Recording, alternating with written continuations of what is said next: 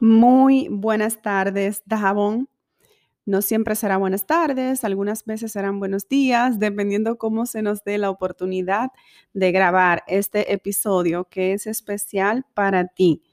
Y estoy aquí tratando de responder algunas preguntas que se han ido dando en la interacción de las historias. Y realmente las preguntas más comunes, y entiendo que sean muy acorde con la etapa que estamos eh, apenas surgiendo con este, este proyecto de Ando en Dajabón, las preguntas están 90%, por decir un número así aleatorio, dirigida hacia mi persona.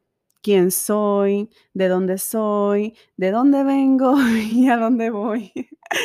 bueno, pues la pregunta que se han hecho normalmente es, ¿dónde estuve? Que no me habían conocido antes porque como ya he explicado que tengo nueve años en Dajabón, es normal que la mayoría piensen que yo de hecho me siento, después de, ando en Dajabón, me siento como que llegué ayer. La mayoría piensen que, estoy recién mudada. Eh, siempre lo asocian con que es alguien acabado de llegar. Como, como bien aquí tengo por conocimiento que tienen fama las personas que no son de Dajabón, los allegados. Así que ya yo superé toda esa etapa, ¿eh? me pueden cambiar el nombre. y realmente voy a responder esa pregunta. Voy a tratar de, de cuidar, cuidar, no pisar esa finita línea tan delgada de, de, pedante y arrogante. Me cuido mucho porque esta, esta tiene una electricidad 220. y suele ser mortal para la dignidad de la vuelta que da la vida. Y yo quiero empezar esta, esta parte con un término que estudiando psicología clínica me he enamorado de él, porque el día que lo escuché por primera vez fue como una pausa, como que se detuvo el tiempo y eso me permitió hacer un análisis de mi entorno, de qué me rodea, de qué me rodeo, qué decido yo tener a mi alrededor, en mi entorno, en todos mis ámbitos. Y realmente el término dice así, megalomanía. La megalomanía en el diccionario de la semana del podcast de Damas y Culta lo van a encontrar, donde trata literalmente Básicamente, la megalomanía es un comportamiento que ustedes van a asociar, que quizá lo han tenido o presenciado antes. Y se trata de aquellas personas que socialmente se creen muy importantes, se creen poseedoras de enormes riquezas y son capaces de hacer grandes cosas, o sea, en su mente se creen, literalmente es un trastorno mental que padece la persona que se cree socialmente muy importante, poseedora de enormes riquezas y capaz de hacer grandes cosas. Esto es lo que tienen en la mente la persona que, que tienen ese comportamiento megalómano. Una actitud que tiene, eh, que se comporta como si tuviera una, una posición social y económica muy superior a las reales. Pero ustedes seguro han escuchado el término más sencillo, más común, más frecuente, que es delirio de franqueza.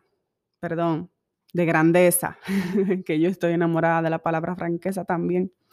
Delirio de grandeza. Este, es, este viene siendo un término similar, prácticamente un sinónimo. Entonces, esta es la parte donde ustedes se preguntan, ¿y qué tiene que ver esto con tu tu respuesta?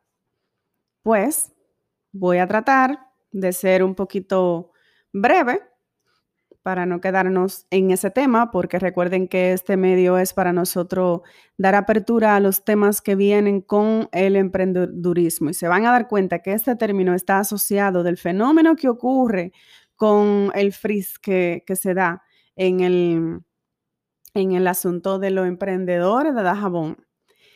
Bueno, pues para no cansarlos más, yo, aunque tengo, tendré en octubre de este año, con Dios mediante, nueve años aquí en Dajabón.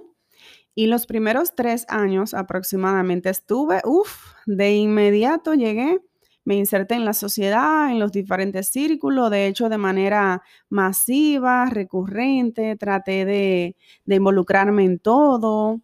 Eh, cuando una persona llega de otro lugar donde la cultura es diferente, aunque estemos en el mismo país, las regiones, los municipios tienen su propia subcultura.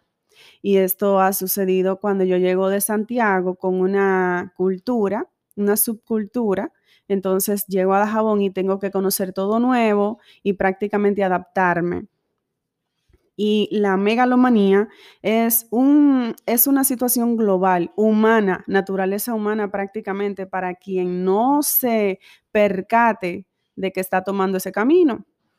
Y realmente cuando estuve en esos primeros tres años tan expuesta y metida de cabeza en todas las interacciones sociales, me di cuenta y lo digo, lo digo con mi corazón, con todo el respeto que ustedes merecen, con todo el cariño que tengo con esta muy buena intención de hacer entender un tema mezclado entre marketing y psicología por esta vía, porque a donde vamos a llegar en la conclusión de este tema, se van a dar cuenta que cuando este dilema se pueda resolver o disolver, las cosas van a cambiar. Y pues cuando me doy cuenta que en la cultura jabonera hay un efecto megalómano, entonces, uff, eso fue como mucho para mí. Eh, vengo de la capital y de Santiago, literalmente. Entonces vengo aquí a Dajabón, una población también que literalmente es pequeña, y me encuentro con este efecto en los círculos sociales, con, con actitud comportamiento, pensamiento, reacción, acción de megalomanía. Entonces, ¿qué se puede hacer cuando se encuentra usted de frente con este fenómeno o este trastorno mental o, o de actitud de megalomanía? Si usted no quiere terminar siendo arrastrado por ella porque tiene tal fuerza que lo arrastra o lo arrastra, lo arrastra hacia ello o lo arrastra hacia abajo contra ello. Y es algo que ya tendríamos que entrar en un tema más profundo y yo para los temas profundos me gusta buscar expertos que puedan dominar perfectamente cualquier duda, cualquier pregunta que pueda surgir en el desarrollo del tema. Y el, la persona que tiene esta, esta actitud de megalomanía, realmente son personas que tienen unas influencias muy fuertes. Es una fuerza, pero es una fuerza que se alimenta de la perspectiva. La perspectiva es cómo lo está mirando el, el que está a su alrededor. Y se comportan de una manera buscando esa secuencia y permanencia ya tendrían que buscar un poquito en la internet para que se puedan adentrar a lo, que es esta situación de megalómano. Y para, ah, para que encuentren dónde está el punto donde se une con el, el emprendimiento, pues aquí voy. Me he encontrado con docenas de personas que me escriben lo siguiente. Dicen que algunos, de hecho me han enviado varias notas de voz, diferentes personas, donde me dicen que emprender en Dajabón es un poquito intimidante, y lo cual me parece un poquito contrario a lo que estoy viendo. O sea, un poquito incoherente a lo que estoy viendo en el sentido de que vaya dato perturbador, como dice un influencer que me encanta muchísimo, Luisito Comunica. Eh, realmente sí es intimidante y dicen, explican que los que ya han subido eh, tienen esa vista megalómana hacia los que están empezando, lo cual yo tengo que tomarme mi tiempo de salir allá afuera, a hacer encuestas, a conversar, a tomar datos y hacer análisis. De hecho, con expertos que tengo a mi favor, que ya se han puesto a la orden con este proyecto. Y realmente sí, puedo entender, puedo entender una parte, lo puedo entender perfectamente, que se sientan intimidados pero cuando vayamos desarrollando los temas que vamos a tratar aquí, se van a dar cuenta que ustedes tienen tanta herramienta que, que eso que ustedes sienten intimidante no es tan grande como ustedes lo creen y como se lo hacen ver. Y no estoy hablando aquí de marca ni de personas, estoy hablando del fenómeno marketing en la zona. En todo momento a esto es que me estoy refiriendo. Ya la parte donde me retiré de los círculos sociales por ver esa, esa actitud, ese comportamiento de megalomanía, ya, ya pasó. Eh, por eso, ah, bueno, para concluir esa parte, respondiendo a la pregunta, pues sí, tengo nueve años aquí, me, me, creé una propia burbuja, ya pasado los primeros tres años, por esta condición que les explico. Me retiré, me creé una burbuja y comencé a, recrearme a 30 kilómetros en Montecristi, que por eso todos confunden que soy de allá.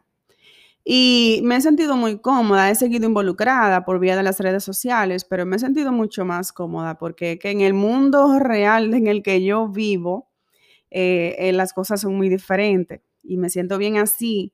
Y, desde este ángulo sigo creciendo, sigo evolucionando, sigo innovando y sigo aportando muy positivamente en todos los sentidos. Así que eh, cada quien en su mundo, cada quien en su derecho. ¿Y a dónde voy con este tema? ¿Cómo lo asocio al propósito de, de este podcast?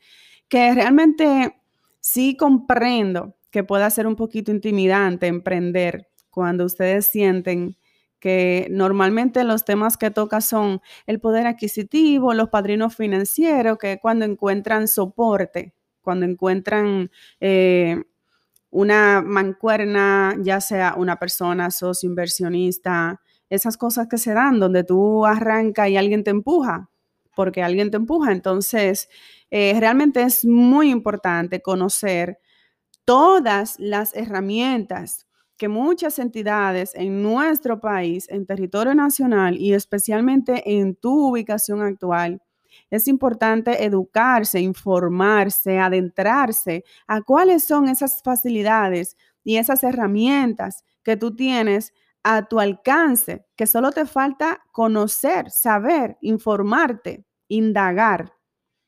Y cuando vayamos entrando en ese tema, van a ir encontrando un sinnúmero de técnicas que les va a ayudar enormemente a trabajar lo que es el marketing de su marca, de su emprendimiento. Y vas a sacar aquel proyecto que te dio miedo lanzar y te vas a dar cuenta que puedes aprovechar esta, esta nueva etapa del marketing en Dajabón. Así que de eso vamos a ir hablando más adelante. De hecho, ya tenemos unos invitados hay uno que me urge ya entrar en el tema porque desarrolla una herramienta que es importantísima para todo emprendedor mediano. Pero para los emprendedores principiantes o pequeños, también hay otras herramientas que ofrecen otros, eh, otras fuentes que están dentro de Ando en Dajabón, de los seguidores de Ando en Dajabón, y que ustedes pueden utilizar favorablemente y lo que vamos a hacer por esta vía es aprender todos juntos, aprender eh, buscando la, la información que tenemos al alcance, al favor de este propósito. Así que espero haber respondido a su pregunta respecto al por qué tengo nueve años aquí ahora que se enteran. Espero haber respondido a su pregunta con todo mi cariño, con toda mi mejor intención y en su máximo esplendor, con todo mi respeto. He querido hacer una, reflexión muy, muy sincera. Eso me caracteriza. No soy la más sincera, soy humana. Eso me caracteriza. Me gusta usar la franqueza como lo dije en el episodio anterior y quiero que se, se preparen mentalmente para que se acostumbren a ella porque la franqueza con, con la suprema diplomacia es muy importante porque de hecho en los negocios eso determina que, todo fluya o que se estanque. Y eso es muy importante en todos los ámbitos de nuestra vida. Así que espero haber respondido a tu pregunta. Me encanta muchísimo que, humanicen esta vía. Eh, eh, por eso decidí utilizar este segundo episodio para responder esta duda que ha sido muy recurrente y así podamos pasar a lo que es ya entrar en materia. En esta segunda parte que te explico, eh, la megalomanía como me, me explican la intimidación que tienen con lanzar su producto. Muchos, de hecho, por no tener la posibilidad de darle una imagen impecable a su producto, se lo guardan y se lo reparten entre los suyos. Pues cuando comencemos a entrar en materia, en el próximo episodio de Dios mediante, te vas a dar cuenta cuántas herramientas, cuánta información, cuánto acceso te has estado perdiendo. Pero no vamos a lamentar lo que ya no, no, fue, lo que no se pudo, lo que no se aprovechó. Vamos a tener la actitud positiva y la disposición totalmente para que puedas poner en práctica a partir de esta etapa para que tu producto, tu servicio se dé a conocer en todo Dajabón. Pero antes, una novia no se puede casar sin haber buscado el vestido, sin habérselo probado. Así que eso es lo que le vamos a hacer a los productos y a los servicios en Dajabón. Antes de salir allí a ponerlo en el frente del pueblo, que todo lo vean, vamos a aprender cómo eh, buscarle vestido de novia y cómo probarle vestido de novia. Muy bien, pues me alegra muchísimo estar nuevamente aquí con ustedes. Para mí es un placer enorme. Quiero entregar mi alma, toda mi disposición y el conocimiento que hasta ahora he adquirido. Siempre necesitaré refuerzo de personas expertas en el tema. Yo realmente no tengo 50 años, que eso es una sabiduría demasiado enriquecedora y, me apoyo siempre de las personas expertas que muchas veces, incluso aunque no estén aquí grabando con nosotros, por lo menos nos dejan un mensaje de voz, una llamada o tengo una, una reunión previa y anoto las sugerencias, donde ustedes van a escuchar de mi voz que esas son sugerencias de un fulano que dio soporte al tema. Muchísimas gracias, les mando un abrazo, gracias infinitas por el apoyo masivo que le han dado a este primer paso de Ando en. Esto es algo dedicado especialmente para ustedes con mucho cariño y yo sé que desde este, desde este momento, desde esta etapa de Ando en Dajabón, muchas cosas van a cambiar comercialmente hablando y relativamente también socialmente. Socialmente hablando también van a cambiar porque un pueblo que se desarrolla no te estoy hablando de que nos unamos, porque eso va a suceder por default, pero realmente un pueblo que se desarrolla cambia en muchos aspectos. Y cuando nos vengamos a dar cuenta en cinco años, en tres años, en diez años, no nos vamos ni a acordar cómo era, aunque siempre sí lo recordamos. Pero vamos a poner nuestra mejor actitud. Te deseo muchísima, muchísima voluntad propia, porque eso es lo primero y lo, lo más importante que necesitamos. Muchísimas gracias por escucharnos. Nos vemos muy, muy, muy, muy pronto. Nos encontramos nuevamente por esta vía. Un abrazo. Feliz tarde.